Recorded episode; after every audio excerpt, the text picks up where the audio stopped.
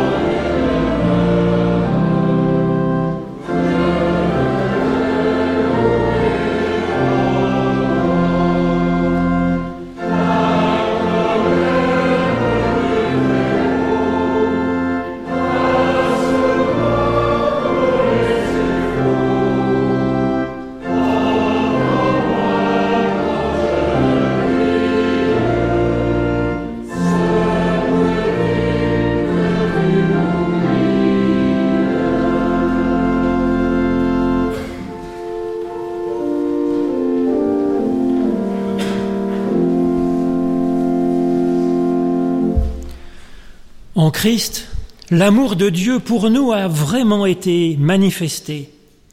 Il nous dit, Venez à moi, vous tous qui êtes fatigués et chargés, et je vous donnerai du repos. C'est fort de cette promesse que nous pouvons nous tourner vers Dieu pour nous présenter devant lui tels que nous sommes, en sincérité, en vérité, pour lui demander son pardon et son aide. J'ai vécu devant ta face, protégé par ton amour, la suite du psaume 42.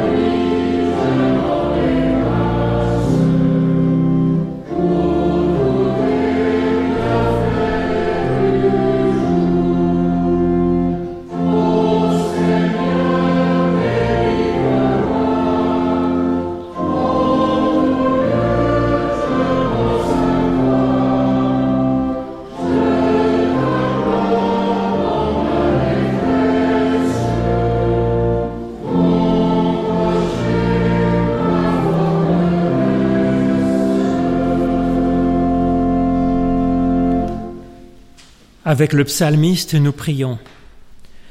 Des profondeurs, je crie vers toi, ô Éternel. Éternel, écoute mon appel, que ton oreille se fasse attentive aux cris de ma prière. Si tu retenais les fautes, ô Éternel, Éternel qui subsisterait. Mais près de toi se trouve le pardon pour que toujours l'on puisse se tourner vers toi. J'espère en l'Éternel de toute mon âme. Je l'espère et j'attends sa parole. Mon âme attend l'Éternel plus qu'un veilleur ne guette l'aurore. Plus qu'un veilleur ne guette l'aurore, ainsi son peuple attend l'Éternel, car près de l'Éternel est l'amour, près de lui est le salut. Il rassemble ses enfants, pardonnant toutes leurs fautes.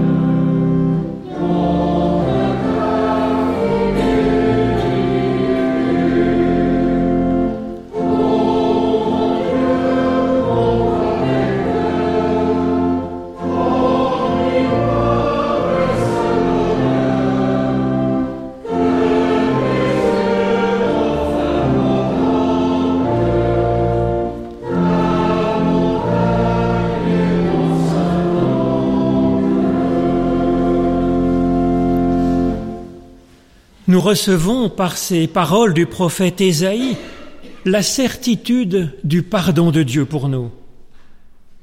Une femme oublie-t-elle son nourrisson? N'aurait-elle pas compassion de l'enfant sorti de son ventre? Et quand elle l'oublierait, dit l'Éternel notre Dieu, moi, je ne t'oublierai pas. Je t'ai gravé sur la paume de mes mains, je t'aime d'un amour éternel. Christ a vraiment manifesté cette tendresse et cette fidélité de Dieu pour chacune et pour chacun, et donc pour nous, sans condition. Nous chantons notre reconnaissance.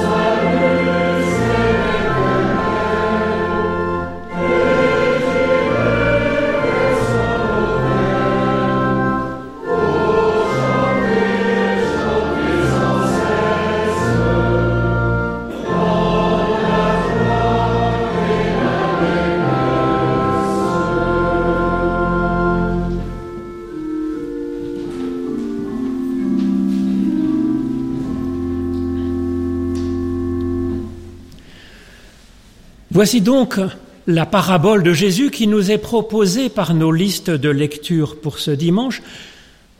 Nous sommes invités par Dieu à un succulent banquet et selon la façon de faire habituelle de Jésus, il y a quelques surprises au menu.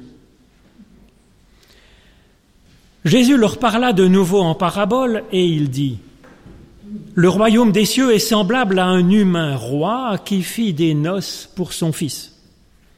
Il envoya ses serviteurs pour appeler ceux qui avaient été appelés aux noces, mais ils ne voulurent pas se mettre en route.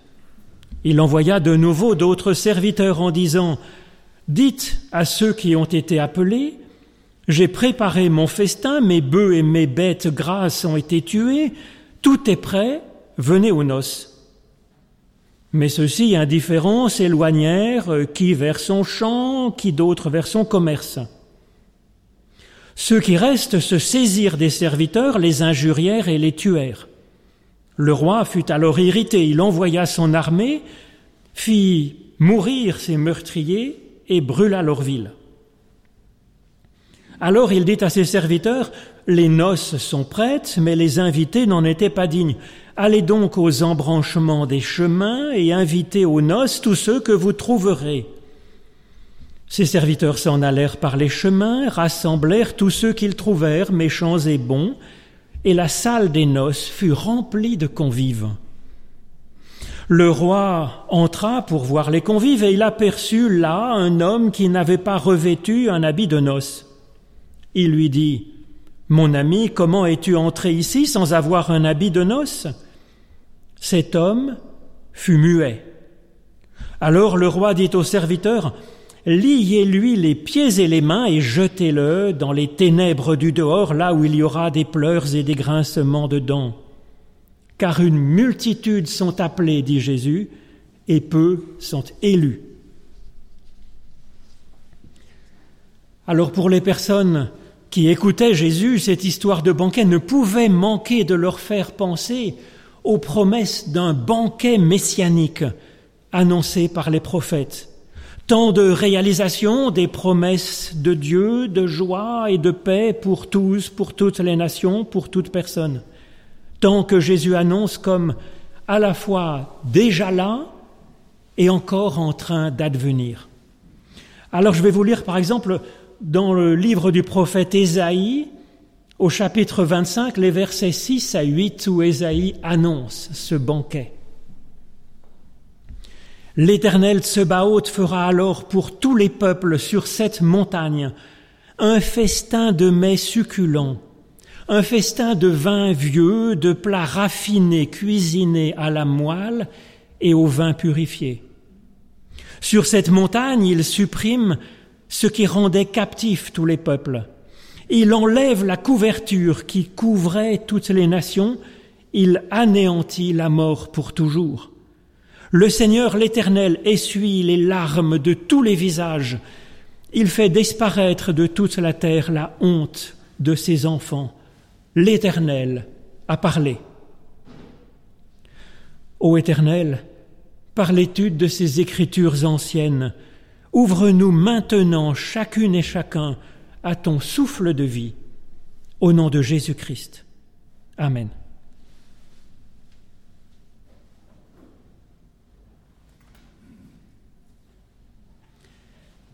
Alors je vous propose de chanter le numéro 205 de notre recueil, les strophes 2 et 3, Ton esprit vienne au Seigneur numéro 2101 dans le recueil Alléluia 21.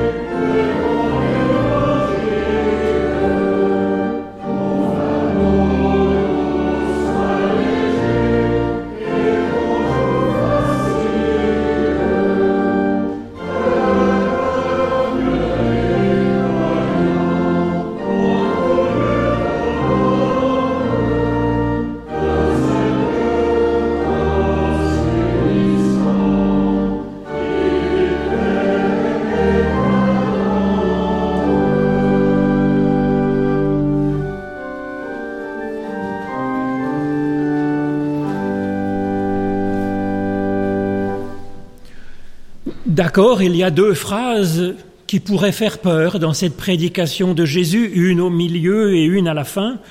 Alors j'y viendrai tout à l'heure, car c'est un des ressorts vraiment intéressants de cette parabole.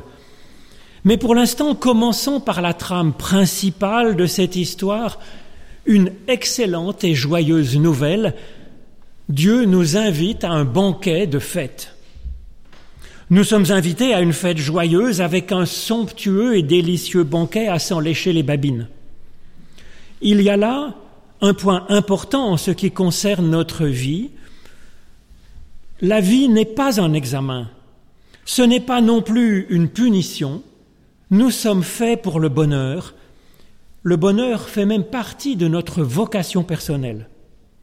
C'est d'ailleurs sur cette idée de bonheur que Jésus a commencé sa prédication au chapitre 5 de cet évangile avec ces fameuses huit promesses de bonheur, huit fois heureux, et même neuf fois heureux, les béatitudes. Alors ensuite, est-ce que c'est vrai, c'est vrai que la vie est une fête? Oui et non. C'est plus compliqué que ça, bien sûr. C'est pourquoi Jésus ne dit pas simplement la vie est comme une fête. Il nous dit que nous sommes invités à une fête. Nous sommes invités à un banquet délicieux et nourrissant, à une noce. Cette noce, d'ailleurs, c'est une alliance d'amour et de fidélité entre Dieu et l'humanité, humanité dont nous sommes tous et toutes. Alors où en sommes-nous de ce projet de noces, de banquet, de joie, de fête? Il est en cours de réalisation. Nous avons déjà un pied dans la joie du banquet, puisque nous vivons du souffle de Dieu, que nous entendons, que nous écoutons sa parole à l'intérieur de nous-mêmes, et puis bien sûr, nous sommes encore appelés à avancer, à venir. Mais je retiens d'abord cela, le projet de Dieu pour nous est de nous remplir de joie et de bien nourrir notre être. C'est pourquoi il nous invite. Alors ce n'est pas simplement là de la théologie, c'est une invitation très pratique. C'est aussi une sagesse de vie que nous pouvons déjà appliquer au jour le jour, tout simplement dans notre vie quotidienne. Grappiller dans notre journée les petites et les grandes joies, et puis tout ce qui pourrait nourrir notre être d'un peu de justice, de paix, de bonté ou d'espérance pour le meilleur à venir. Ce geste peut commencer dès le matin en s'éveillant, en voyant la vie qui nous anime et en y reconnaissant une merveille. Cela peut se poursuivre ensuite dans la journée en dégustant une petite joie au passage, une belle pensée ou une compassion que nous sentons venir au creux de nos tripes. Et puis avoir de la gratitude pour la vie, pour Dieu, pour une personne, pour la nature, pour voilà ce qui est beau. Et c'est ainsi déjà comme l'apéritif de ce banquet que Dieu a préparé pour nous. Un banquet intérieur. Alors ce banquet nous attend, tout est prêt, mais comment irions-nous le déguster si nous ne savions pas qu'une telle fête nous était adressée et avec de bonnes nourritures vivifiantes qui nous attendent déjà servies à table devant notre assiette? C'est la seconde action de Dieu pour nous ici, après celle d'avoir tout préparé. Il nous a mis sur la liste des invités, il nous espère et donc il envoie des invitations. Il nous appelle, il nous appelle encore et encore. Jésus dit, il appelle ceux qui ont déjà été appelés. Alors bien sûr, c'est une tournure très hébraïque, mais cela veut dire que Dieu nous appelle et nous rappelle sans se lasser de bien des façons cet appel est parfois direct. J'ai rencontré bien des personnes qui ont été comme rejointes par Dieu alors qu'elles étaient à mille lieues même de s'intéresser à lui, de le chercher. Il nous appelle aussi parfois par ses serviteurs, nous dit Jésus. Cela nous concerne doublement, comme bénéficiaires du témoignage des autres, et puis aussi comme un de ses serviteurs dès lors que nous aurons déjà commencé à goûter un petit peu au banquet nous-mêmes. Dieu nous embauche volontiers. L'Église Et son trésor de débat théologique, sa Bible, l'Église et ses membres ne se prennent pas pour le banquet céleste. L'Église, elle parle de ce banquet et elle dit à chaque personne qu'elle est invitée à ce banquet, que Dieu lui a déjà préparé une place avec un menu trois étoiles spécialement fait pour elle et même un, rond de serviette à son nom. Jésus explique que ceux qui seront le plus disponibles pour cette invitation personnelle sont ceux que nous trouverons aux embranchements des chemins.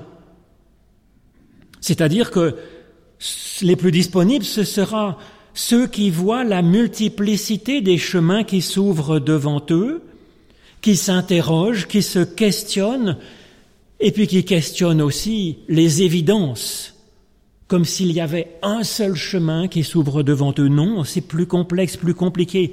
Ils cherchent, ils affinent, ils se préparent à décider. Ce sont les personnes qui ont faim et soif de ce qui pourrait nourrir leur intelligence, leur capacité à voir clair et à prendre une décision et arriver ensuite à suivre ce qu'on a décidé, ce qui n'est pas le plus facile. Là aussi, à travers ces simples mots, Jésus nous donne une piste très concrète pour mieux vivre.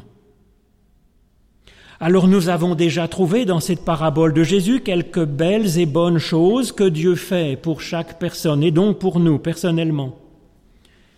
Il a reconnu la personne, il a mitonné pour elle un menu spécial et raffiné, il l'a appelé à ce banquet, il a patienté, il a appelé encore et encore, il a embauché des serviteurs pour l'appeler autrement, à voix haute, de mille façons. Alors là, bien sûr, dans tout cela, on, on reconnaît facilement l'évangile du Christ, une sacrée bonne nouvelle pour chacun, une bonne nouvelle sacrée pour tous. Ben seulement, il y a également les paroles de Jésus qui sont très rudes, qui sont âpres dans sa petite histoire. L'armée envoyée par le roi pour tuer les meurtriers et incendier leur ville. Quelle bonne nouvelle L'invité qui est menotté, jeté dans les ténèbres du dehors parce qu'il ne serait pas bien habillé comme il faut et qu'il resterait muet. Quelle bonne nouvelle Que faire de ces paroles? Elles sont certainement encore une bonne nouvelle, une bonne nouvelle pour tous et pour chacun, à commencer pour les pécheurs, puisque ces paroles sortent de la bouche de Jésus-Christ. En effet, quelques pages plus haut dans ce même évangile, Jésus a affirmé que Dieu aime même ses ennemis, qu'il bénit même ceux qui le maudissent, qu'il fait du bien à ceux qui le haïssent et qu'il invite même ceux qui le maltraite et le persécute. Alors, alors c'est bon signe que ces paroles violentes de la parabole nous choquent. Cela veut dire que nous avons bien saisi que tout dans la personne de Jésus-Christ, dans ses paroles, dans ses actes, tout cela témoigne de la bonne nouvelle de l'amour et du pardon de Dieu pour tous et pour chacun. Bon signe donc, bravo, vous avez déjà assimilé l'Évangile. Par contre, les personnes qui entendent Jésus trouvent ça tout à fait normal que ceux qui refuseraient l'appel de Dieu soient éliminés, éradiqués, broyés, écrasés, brûlés, jetés dehors. Ainsi que ceux qui disent hypocritement oui, oui à Dieu, comme celui qui se nourrit du banquet tout en refusant ensuite de jouer le jeu. Alors en écoutant cette petite histoire de Jésus, il pouvait sembler que Dieu invite généreusement et puis qu'ensuite c'est la réponse de la personne qui déterminera si finalement elle sera ou non à la table du banquet de la vie éternelle. Ben voilà. Sauf qu'en conclusion, Jésus dit l'inverse. C'est souvent dans la dernière phrase de sa parabole que Jésus retourne la compréhension, la logique de ses auditeurs comme une crêpe. Jésus dit ici, une multitude sont appelés et peu sont élus. Dieu est donc ici le sujet de ces deux verbes. Quand un verbe est au passif dans la Bible, c'est-à-dire que Dieu est le sujet non nommé. Donc Jésus ne dit pas Dieu appelle la multitude et puis ensuite que chacun choisisse s'il veut venir ou pas dans la vie éternelle. Ce que dit Jésus, c'est que c'est Dieu qui invite et qui choisit, Dieu seul. Alors nous savons par ailleurs que Dieu a déjà choisi la multitude des personnes, c'est-à-dire tout le monde. Affaire réglée. Avec cette parabole et son étrange conclusion, Jésus invite les intégristes de l'époque à changer leur compréhension du salut. Il n'est plus calculé sur la performance de la foi de la personne, mais sur le libre choix de Dieu d'aimer chaque personne. Dieu invite la multitude des hommes et des femmes. Nous sommes apparemment donc digne d'être invité, digne d'être nourri, soigné, gardé aujourd'hui et toujours par Dieu.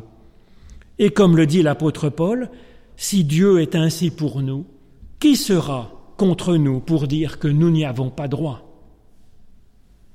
Ensuite, même dans le plus parfait des humains possibles, en chaque personne, il y a à la fois un peu de oui et un peu de non à Dieu, évidemment. Nous pouvons reconnaître même aux plus athées des humains, qu'il y a quelque chose du souffle de Dieu en lui. Sinon, c'est nous-mêmes qui avons un problème de vue ou un problème de cœur peut-être. Car Dieu lui-même reconnaît ceux qui ne recevraient pas sa lumière comme faisant encore et toujours partie des siens. C'est ce que nous dit l'Évangile selon Jean en ouverture. Nous avons dans le récit que nous donne Jésus, cette petite histoire, nous avons cinq réponses typiques à l'appel de Dieu. Nous pouvons nous reconnaître dans chacun de ces personnages de l'histoire, bien sûr. Chacun de ces personnages parle d'une facette de notre personnalité et puis de ce que Dieu peut faire pour nous aider quand nous sommes dans cette attitude-là.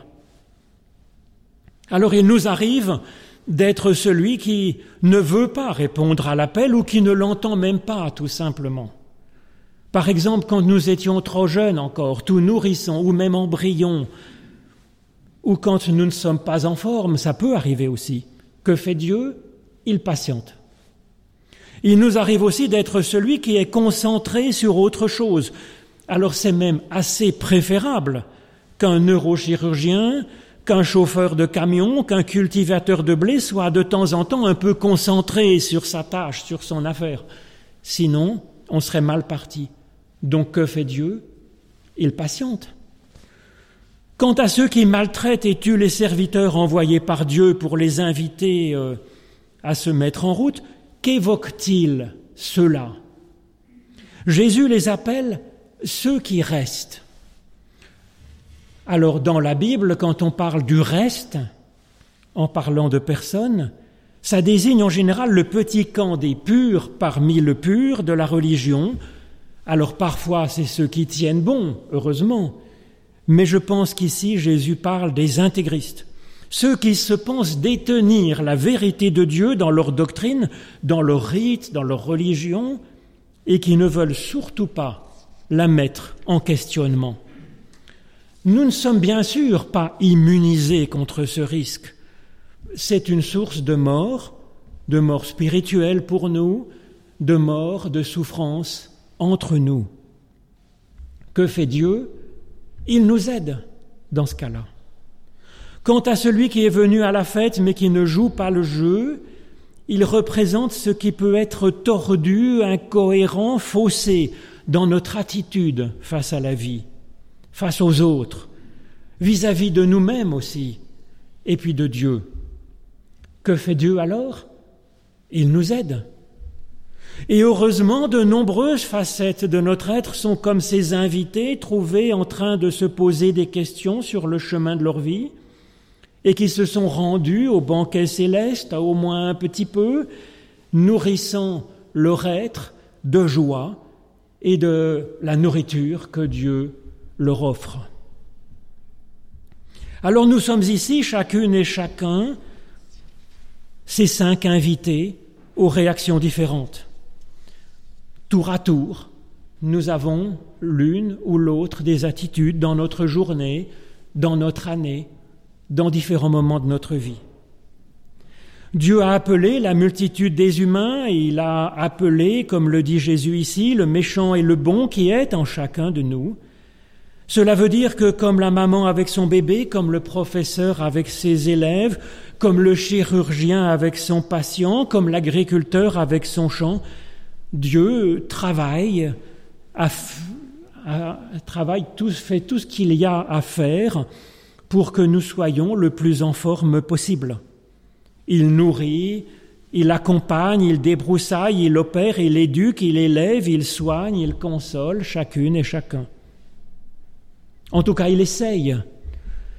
Avec ceux qui n'entendent pas l'appel, il rappelle et il rappellera encore son appel, son offre, sa proposition, sa joie, sa nourriture. De même avec ceux qui étaient trop concentrés sur leurs tâches en ce monde, Dieu ne se lasse pas d'espérer pour nous que nous pourrions ménager dans le creux de notre journée, de notre semaine, un temps de Shabbat, un temps de banquet et de joie. Et puis pour cette part de nous-mêmes qui se cramponne à nos petites certitudes comme enquistées, quand elles deviennent menaçantes face à tout questionnement, alors Dieu vient en aide comme un chirurgien le ferait avec une tumeur il l'enlève, il la brûle comme on peut faire avec une verrue. C'est ce que dit ici Jésus quand il parle d'envoyer la troupe et puis de brûler les villes. Le feu dont il est question ici, ça évoque dans la Bible un tri minutieux dans la profondeur même d'un minerai pour en dégager l'or qui était caché dans le fond même de sa structure. Cette troupe envoyée pour le roi n'est donc pas pour punir un rebelle, c'est pour nous soigner, nous sauver, nous, notre foi, notre dynamisme de vie et notre entourage qui peut-être avait à subir à cause de nous-mêmes une rude période. Et puis pour ce qui serait en nous comme l'homme tordu et faux, Dieu commence par lui ouvrir les yeux et par lui fermer la bouche, de sorte qu'il n'y a plus d'aveuglement ni de fausses excuses. En effet, le texte ne dit pas que l'homme ne répond rien. Le texte dit littéralement qu'il a été muselé encore un de nos passifs dont Dieu est le sujet. Il a donc muselé cette fausseté à l'intérieur de nous-mêmes comme on muselle un animal dangereux. Et ensuite, il l'empêche de nuire en le jetant dehors, bon débarras. Là encore, c'est une maladie de notre être, ce qui est tordu et faussé, c'est de cela dont Dieu cherche à nous libérer. Mais donc dans cette histoire, bilan de l'affaire, à part l'intégriste et le tordu, il n'y a rien d'autre en nous qui pourrait gêner Dieu apparemment pour nous aider à avancer dans la vie. À force de nous appeler, à force d'ouvrir devant nous des bifurcations nouvelles, à force de nous soigner, de nous nourrir de bonnes choses et puis de joie vraie, simple ou magnifique, Dieu nous aide à grandir dans sa grâce, dans sa force, dans sa sagesse.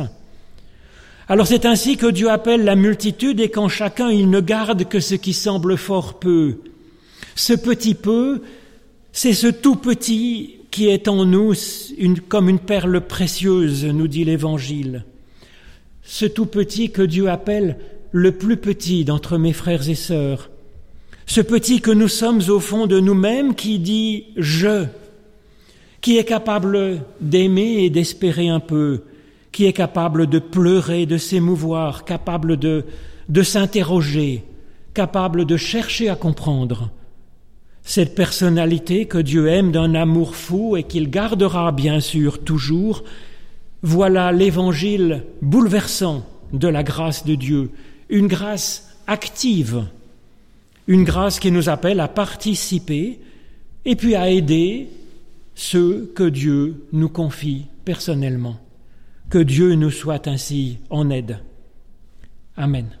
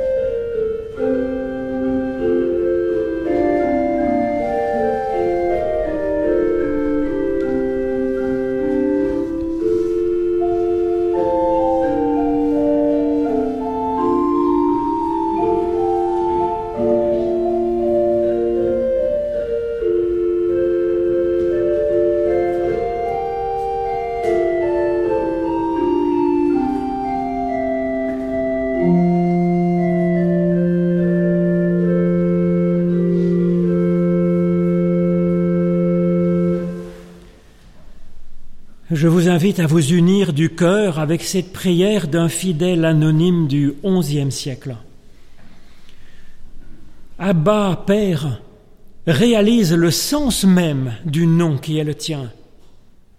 À toi de nous conduire, à toi de nous protéger, à toi de nous conserver, à toi de nous sanctifier, à toi de nous guider, à toi de nous consoler.